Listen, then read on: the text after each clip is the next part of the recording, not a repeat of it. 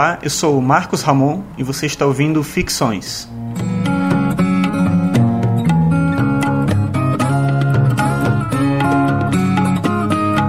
Ficções é um programa sobre filosofia e no episódio de hoje eu vou falar sobre música. O tema é, então, exatamente música e filosofia.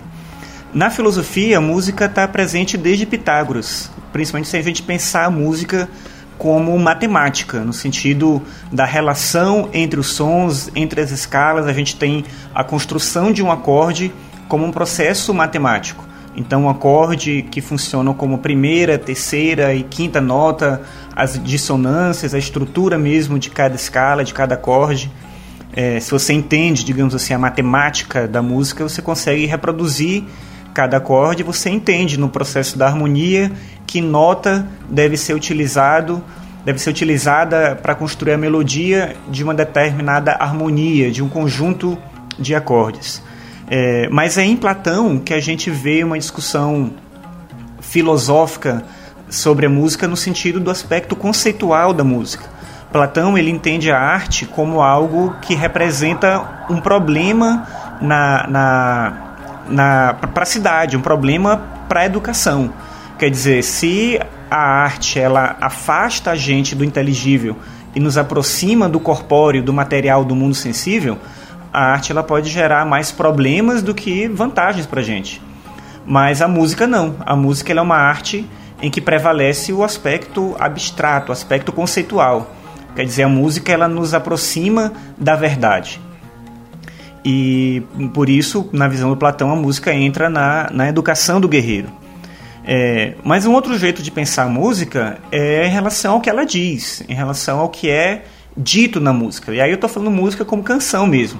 Eu lembro, inclusive, um trabalho quando eu estava na graduação, na disciplina Filosofia do Ser, um professor pediu que a gente é, escolhesse uma música que retratasse um, um, um, filósofo, um conceito filosófico. Eu lembro que eu escolhi a música, uma música do Paulinho Mosca, que chama Um Mobile no Furacão, e eu fiz a correlação da música com o pensamento de Heráclito. Vou botar aqui um pouquinho para você poder ouvir.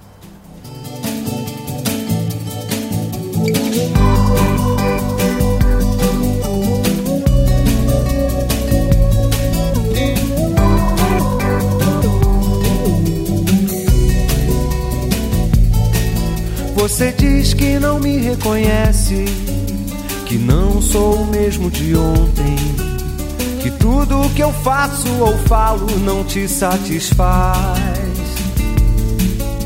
Mas não percebe que quando eu mudo é porque estou vivendo cada segundo e você, como se fosse uma eternidade a mais. Sou um móvel solto no furacão. Qualquer calmaria me dá solidão. Então, eu tentei com essa, com essa música relacionar, como eu falei, com o pensamento de Heráclito, o processo de transformação, de mudança. É, o professor, lembro, não gostou muito, tirei zero nessa atividade. Mas provavelmente isso tem a ver, eu acredito, com a ideia de que é, é, o conceito filosófico, isso na minha visão funcionava assim, ele está ligado ao que está dito na, na letra da música, né? o que o compositor está falando na canção. E se a gente pensar, por exemplo, que Schopenhauer fala sobre a música, ele é completamente contra isso. Ele vê a música, assim como Platão, quer dizer, ele segue a tradição platônica, como uma arte completa, que tem um sentido universal, que alcança as pessoas e pode traduzir os conceitos, né? no conceito do, do Schopenhauer de vontade a, a música é a arte que está no topo da hierarquia das artes e nos permite enfrentar, de certa forma, contemplar diretamente a vontade. Mas ele está falando da música instrumental, ele está falando do processo do som. Ele não está falando da canção, da letra, inclusive ele fala sobre isso, né? Que a, qualquer outra arte associada à música tira o foco da música e faz a gente ter atenção numa outra coisa, né? É algo fora. E a música, essencialmente, é que tem é, a capacidade, na visão do Schopenhauer, de, de, de nos colocar diante do ser. Então a música, por isso, para o Schopenhauer, é mais real que a própria realidade. Ela alcança a verdade das coisas para além da ilusão dos sentidos, que é, na visão da platônica, esse mesmo mundo sensível que o Schopenhauer está tá discutindo. Só que no caso do Schopenhauer, ele vê a música como uma fuga, é um momento em que eu consigo escapar desse mundo material, desse mundo físico, que de certa maneira me aprisiona e condiciona os meus sentidos. O discípulo mais famoso do Schopenhauer, que depois nega o próprio Schopenhauer, é o Nietzsche, e o Nietzsche vê a possibilidade da música por um outro caminho. Ele vê justamente na música o processo de afirmação da vontade, né? o sentido dionisíaco da música. E o Nietzsche é, é inicialmente é, ele se vê muito próximo da proposta da música de Wagner, que na visão dele, do Richard Wagner, que na visão dele é, traduziria a ideia do Nietzsche de que o homem é uma criatura formadora de ritmos. O homem ele é, ele é, ele é música pura, ele é ímpeto, ele é instinto, ele é vontade, não a vontade que deve ser negada como em Schopenhauer, mas a vontade de viver. Ele encarava isso na, e ele via, conseguia ver isso na música do Wagner, que inicialmente ele, ele de fato exaltava.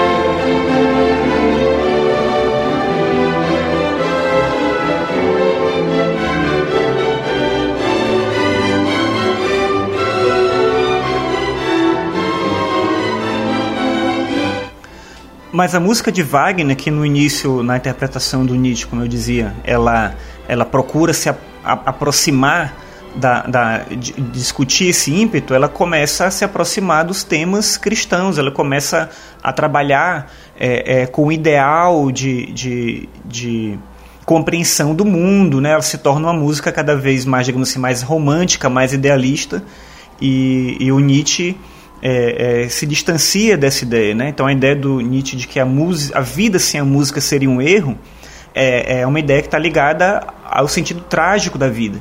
Quer dizer, se a nossa vida é trágica, é, o caminho é, de libertação, digamos assim, não é o que Schopenhauer propõe, o que ele vê depois na música cristã do Wagner, que é procurar sublimar a, a, própria existência através da arte, mas é o contrário, é buscar a afirmação da vida pela arte.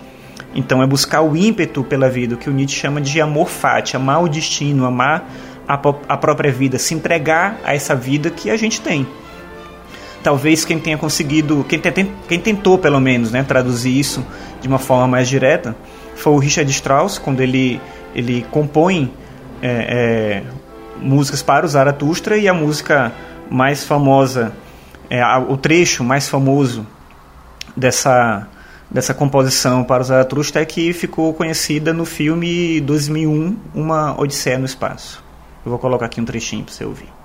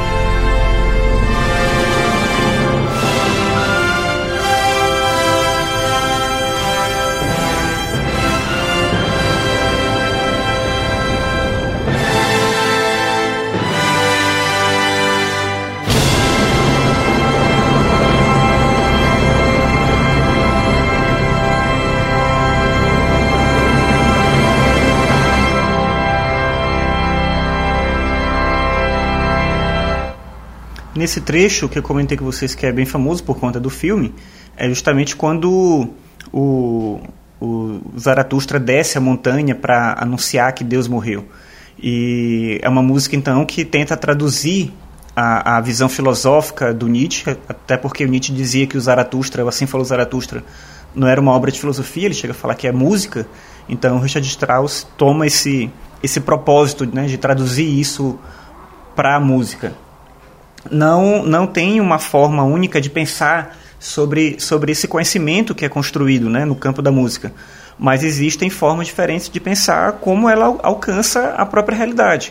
O Adorno, o, o, o autor que discute a indústria cultural e, e os processos de, da, da, comunicação no século XX, os, o controle da mídia, tudo, ele, ele faz uma crítica da música como entretenimento. Quer dizer, a música ela deixou de ser a, a, liberdade e possibilidade de expressão do conhecimento e do conceito e ela, ela se torna uma transposição é, é, é, de dados do cotidiano, né, uma banalização da própria realidade. O Adorno vê isso de forma mais direta é, no jazz, que para ele é uma música ruim, negativa, uma música menor, digamos assim, o que ele chama de música rápida.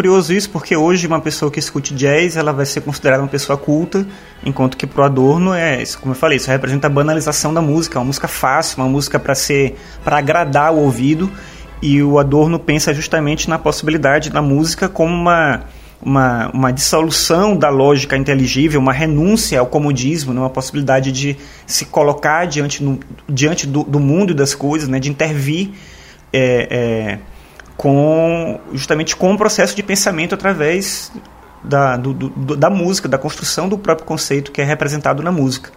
O Adorno vê isso acontecendo ainda de forma mais efetiva no campo da música atonal, quer dizer, aquela que foge da, da, desse comodismo, né, de, de, esperar o som que vai vir e ele chega. E um, um, no, no, né, nessa música tonal, mas também ele vê isso no Stravinsky, quer dizer, uns últimos compositores que tentam fugir essa regra do campo da própria indústria cultural.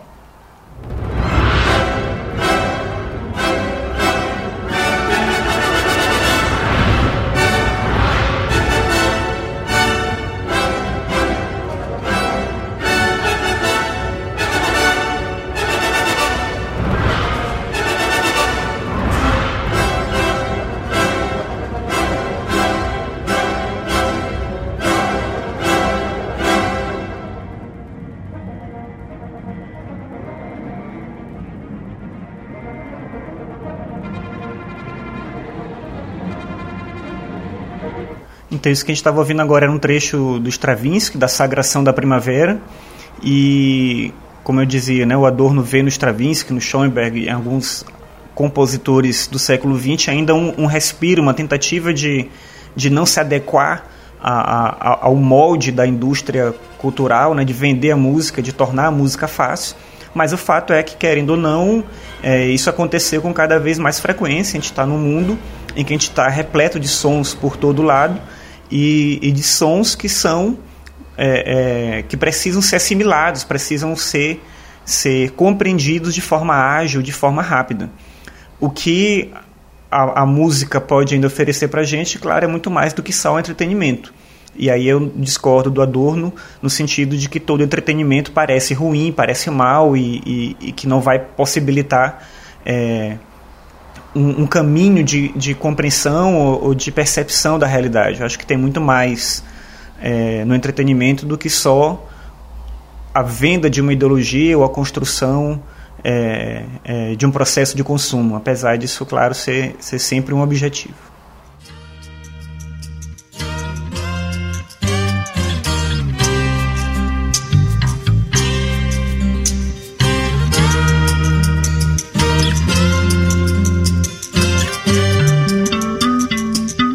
Bem, obrigado por ouvir o programa. Hoje foi um pouco maior porque eu queria mostrar algumas músicas. Você pode acessar todos os episódios do programa em arcano5.com.br/barra podcast. E no post desse episódio eu vou colocar lá tanto alguns textos relacionados, como também é, um link para você ouvir essas músicas que eu disponibilizei aqui. É, o, o tema do próximo programa é verdade e verdade, o conceito de verdade. E é isso. Obrigado aí por ouvir.